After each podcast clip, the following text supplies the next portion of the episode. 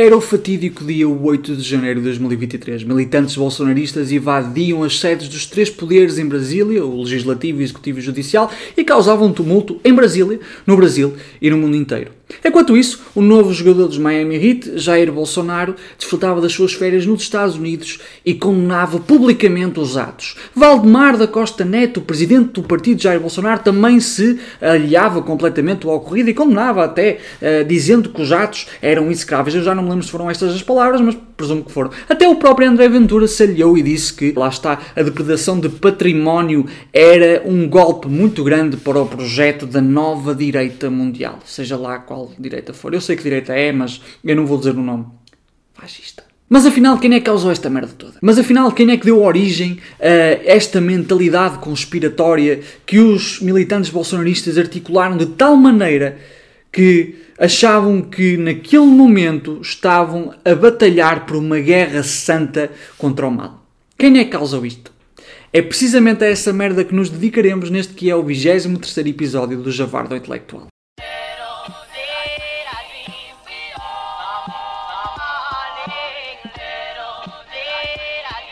Olha que parecendo que não, ele percebe da coisa.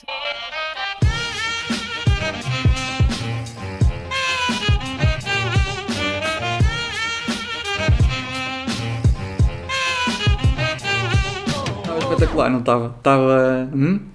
Uma introdução espetacular, porque eu começo, digo aquela merda toda, digo até que é o 23 episódio do Javardo Intelectual, que eu esqueço-me sempre qual é o número, e depois tal música, e depois volto, e não tenho nada para dizer.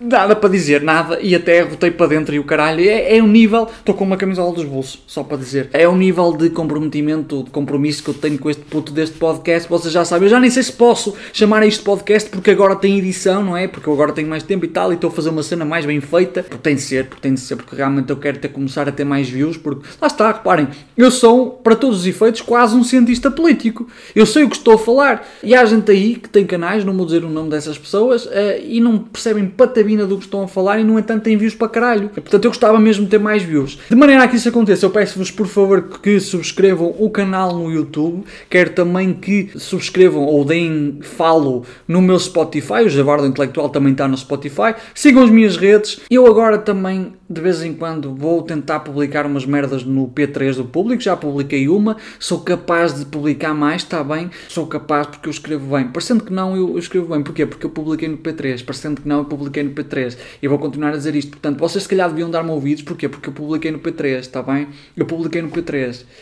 Eu, enquanto não me lembrar do que vou dizer a seguir, vou só dizer que publiquei no P3. Portanto, eu publiquei no P3, eu publiquei no P3, eu publiquei no P3 e eu publiquei no P3. O que é que nos trouxe aqui, meus amigos? Realmente, os atos uh, no dia 8 de janeiro causaram tumulto, não é? Eu poderia ter feito um vídeo logo de seguida, mas eu tive de pensar, eu tive de pensar, eu tive de escrever e escrevi, porque os bons vídeos sobre estas matérias são pensados. Não é que o meu vídeo vá ser bom, não é? Não vai, provavelmente não vai ser bom. Não vai, porque lá está, eu sou uma besta, porque eu sou limitado, porque eu sou um gajo que não vale merda nenhuma e fico extremamente nervoso a falar convosco em frente a uma câmara. Tanto é que eu trouxe um guiãozinho pelo qual me vou tentar seguir. Uh, o guiãozinho é apenas e só para eu me guiar e não me divagar muito. Não obstante, eu reparo agora que estou a gravar sem óculos porque os meus óculos estão tortos. Vocês devem ter visto isso na minha participação na Zuga TV e agora não consigo ver um caralho. Portanto, eu ter aqui o guião e não ter é a mesma coisa. Mas vamos lá perceber. Ora bem, nós para conseguirmos perceber que tipo de narrativa é que estava a ser difundida entre aqueles militantes bolsonaristas, precisamos necessariamente de perceber primeiro o que é que é populismo e a sua relação com as teorias da conspiração. Também iremos falar sobre narcisismo coletivo e, por fim, sobre fascismo. É sobre isto que falaremos no 13º episódio do Javarda Intelectual. Pois é que eu lembro porque eu agora tenho tempo, já entreguei a minha dissertação de mestrado, eu agora tenho tempo para pensar este podcast. Vai sair bem? Não, provavelmente não vai. Mas eu vou tentar esforçar para conseguir que saia bem. Não, não vou, não vou, não vou fazer grande esforço, não vou. Mas vou tentar uh, gravar. Eu vou gravar. Isso comprometo-me. Vou gravar. Gravar eu vou. O que é populismo? Populismo é uma ideologia de baixa densidade. No fundo, uma forma de ver o mundo com pouca sofisticação intelectual, uma forma de ver o mundo com um horizonte de ideias muito restrito, que acredita que a sociedade está dividida em dois polos homogéneos e antagónicos. Existe um ente, que é o povo puro e virtuoso, identificado com todas as virtudes, com o bem, Porque o populismo articula o manicaísmo, por outro lado existem as elites corruptas e corruptoras, identificadas com o mal. Quem é o povo?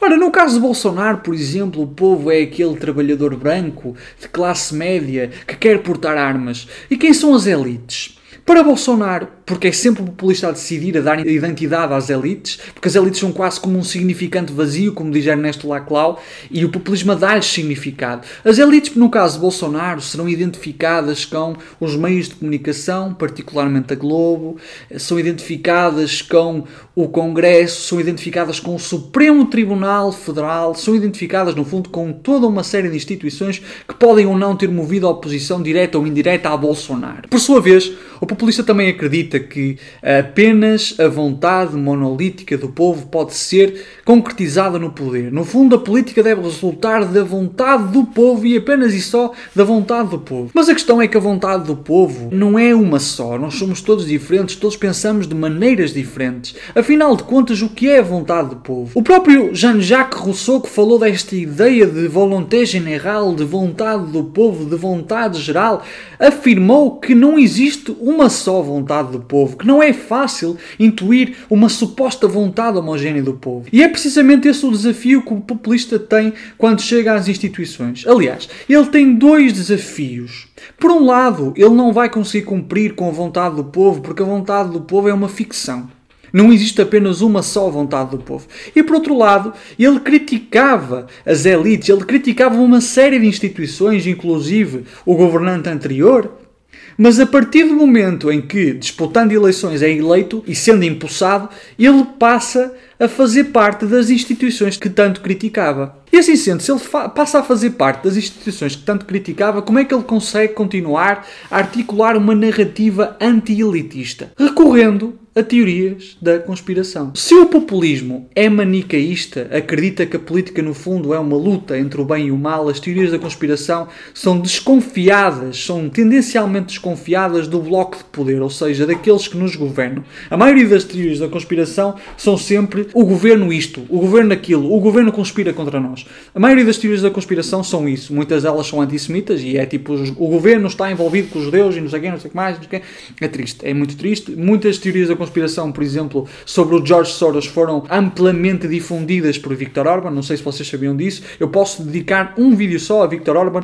mas agora vamos falar do caso de Jair Bolsonaro. A articulação das teorias da conspiração é aquilo que o populista usa para justificar a sua própria governação. Se há um caso de existe algum ente que está a conspirar contra o populista e na realidade esse caso de corrupção é apenas uma forma de tentar desmerecer, descredibilizar o populista no poder. No fundo, as teorias da conspiração são utilizadas para justificar todas as cagadas que o líder populista faz. Vamos usar, por exemplo, o exemplo, usar por exemplo o exemplo do Deep State. Donald Trump articulava uma narrativa segundo a qual existia um Estado paralelo, um Estado profundo que atuava por trás das cortinas, nos bastidores, para o impedir de governar corretamente, para o impedir de concretizar a vontade do povo no poder. Portanto, apesar dele ser um agente instituído, não é? Ele era o presidente dos Estados Unidos, havia alguém que não lhe permitia governar. Ele fazia parte do Estado, mas existia um Estado profundo, um Estado paralelo paralelo que o impedia de governar.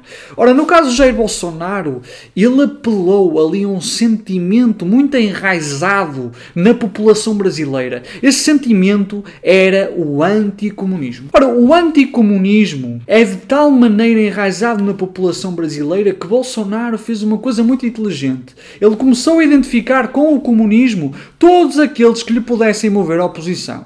Então começou a identificar com o comunismo a ciência, começou a identificar identificar com o comunismo os meios de comunicação, que eu não percebo como, porque os meios de comunicação são controlados por grandes capitalistas brasileiros e, portanto, eu não percebo como é que os grandes capitalistas brasileiros iriam defender uma ideologia que, no fundo, pretende a sua extinção enquanto classe. O Congresso também era comunista, o Supremo Tribunal Federal era comunista e pretendia instaurar uma ditadura comunista. Só gostava de dizer uma coisa, um pequeno à parte. A maioria das vezes, quando é instaurada uma ditadura, o poder judicial não engrandece fica mais pequeno. Mas vamos continuar. No fundo, Bolsonaro identificou com o comunismo todos aqueles que se tornaram ou opositores ou críticos dele.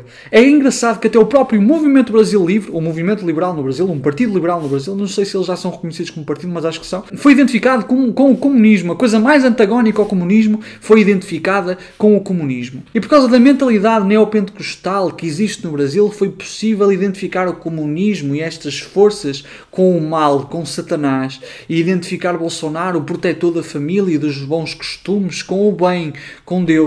E então, quando nós chegamos finalmente ao dia 8 de janeiro, as pessoas estavam a viver uma verdadeira realidade alternativa. Ora, o povo do Bolsonaro é identificado muito com aquele homem brasileiro, com aquela família brasileira tradicional de classe média. Bolsonaro diz que eles são identificados com o bem e assim estimulam um fenómeno que é estudado pela doutora Agnieszka Golek de Zavala, que é o narcisismo coletivo.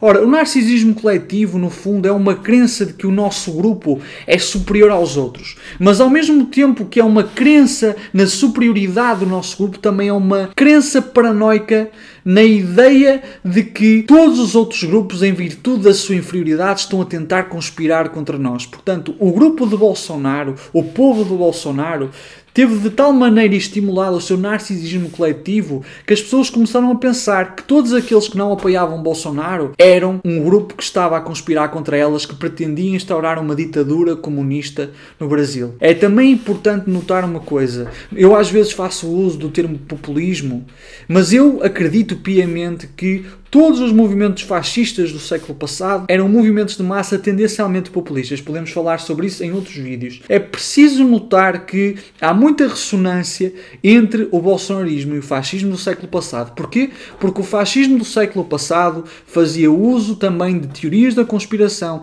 para acabar, minar as bases comuns de interpretação da realidade e assim promover a sua própria narrativa. A partir do momento em que o contraditório é descredibilizado, a partir do momento em que todos os agentes que movem a oposição a Bolsonaro são altamente deslegitimizados ou deslegitimados, já não é possível contra-argumentar com as pessoas que defendem Bolsonaro.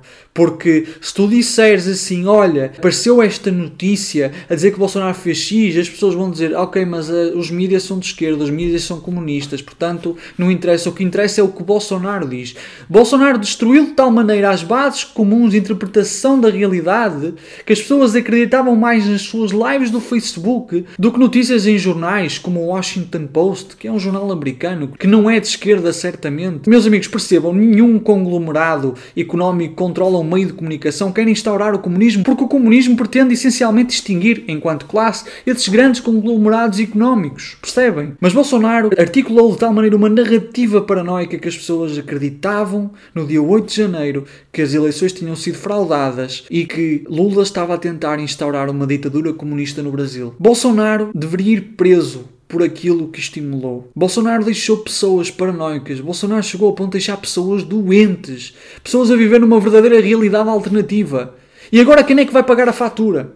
Vai ser necessariamente o novo líder da nação que tem ali um papel de conciliação entre as pessoas a cumprir. Já que ele faz conciliação de classe, também pode fazer conciliação entre a classe trabalhadora. Porque, no fundo, a classe trabalhadora neste momento está dividida entre pessoas que não estão a viver uma realidade alternativa e pessoas que estão a viver a realidade alternativa promovida pelo projeto fascista brasileiro, representado e encabeçado por Jair Bolsonaro. Porque a verdade é que Bolsonaro é fascista na medida em que tentou promover uma destruição da realidade, uma descredibilização da ciência, uma descredibilização dos meios de comunicação, uma descredibilização de tudo que lhe movesse oposição. E eu posso vos dizer uma coisa, meus amigos. Bolsonaro não pretendia verdadeiramente acabar com o sistema, não pretendia verdadeiramente instituir algo diferente, porque Bolsonaro não é verdadeiramente o líder de um projeto radical. Bolsonaro é líder de um projeto extremista que, que, pretende apenas exacerbar a face mais cruel do capitalismo, dando poder inclusive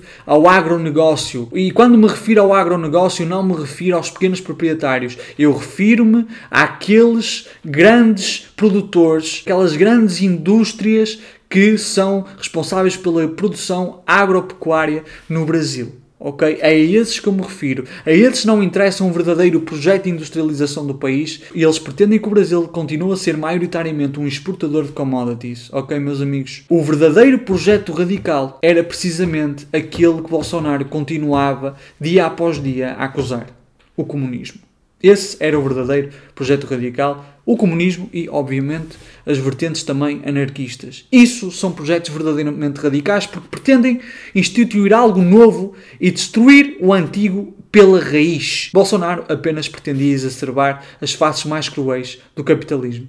Porque de crueldade percebia ele. Bom, de qualquer das formas, eu espero que ele seja preso. Gostava, não vai acontecer, é possível que não, não vá acontecer, mas, eh, mas é isto, meus amigos. Eh, eu acho que consegui explicar o que é que levou tanta gente a achar que estava numa verdadeira guerra santa contra o mal no dia 8 de janeiro. O que aconteceu foi muito grave, foi de facto, e nós devemos refletir sobre isso. Eu sei que mesmo que reflitamos, as coisas não vão verdadeiramente mudar, porque tem de haver uma mudança das condições materiais uh, para que isso aconteça. Ok? Espero que tenham gostado do 23 episódio do Javarda Intelectual. Uh, eu gostei de o gravar, está bem? Até para a semana, se Deus quiser. E como eu não acredito em Deus, certamente haverá um 24 episódio do Javarda Intelectual. Nosso bagulho é fazer a revolução. Foi-se martelo e com o copo na mão. Vermelha é nossa bandeira e o nosso coração. É o partido cachaceiro comunista. Todo partido cachaceiro comunista.